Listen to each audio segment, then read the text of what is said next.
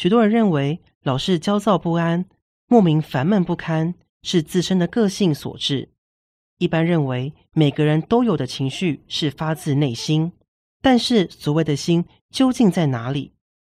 一看见喜欢的人，一遇到紧张的场面，胸口就会砰砰跳。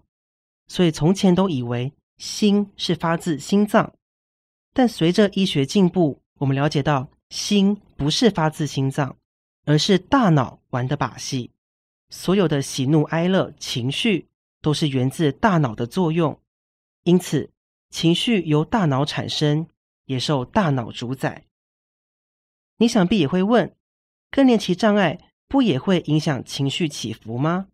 确实如此。谈到情绪是否全由大脑控制，的确无法完全说是。各位应该都听过，当女性进入更年期，由于荷尔蒙失去平衡，很容易焦躁，有的人也会变得暴躁易怒。最近的研究显示，男性荷尔蒙较多的人，不论男女，都善于交际。由此可知，体内分泌的荷尔蒙、化学物质也会影响情绪。免疫功能下降，情绪也会显得低落。比如感冒时，免疫功能下降，不免会沮丧地想：“我就是工作能力差的废柴。”或者倍感孤单，想找人安慰，因而对照顾自己的人产生好感。当免疫功能下降成了身体变化的引爆点，自然也有可能改变情绪。不过，荷尔蒙的分泌与免疫功能同样能经由大脑作用。影响情绪，大致上来说，几乎所有情绪都会受到某种大脑作用所影响。日本精神科医师和田秀树在《不让情绪左右人生》一书中指出，情绪失调并不是你的错，而是因为大脑会随着年纪而萎缩，造成功能衰退所致。跟一般认知不同的是，IQ 不会随着年龄增长而衰退，但是 EQ。会随着年纪增长而衰退。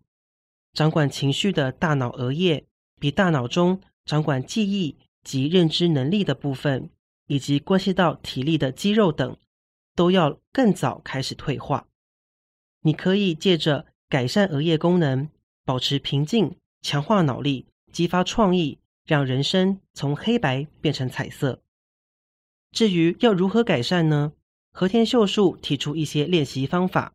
比如逆向思考，让大脑转个弯；面对社会大众关注的议题，不妨阅读与自己的观点完全相反的书籍，这样能预防积年累月一成不变的想法使额叶功能僵化。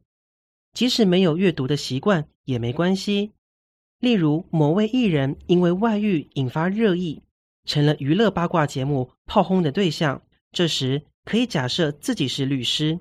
试着为他提出反驳，或是可以尝试评论某位政治家的经济政策。总之，不要让自己的想法落入既定的窠臼，要试着倾听不同于个人情绪化的判断意见。在人际关系方面，不要总是与想法相近的人聚在一起，应该多找机会认识不同领域的人。在职场上，也不要老是与年龄相仿的人相处。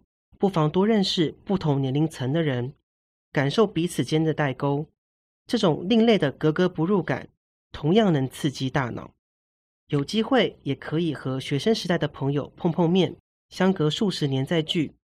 若是各在不同的领域发展，想法与观点应该会大相径庭。世代间的鸿沟与地区性的差异，这些与自己想法相左的体验未必有趣。对方的意见。有时也会让自己怒火中烧。不过，学习如何冷静面对不同的声音，同样能刺激大脑。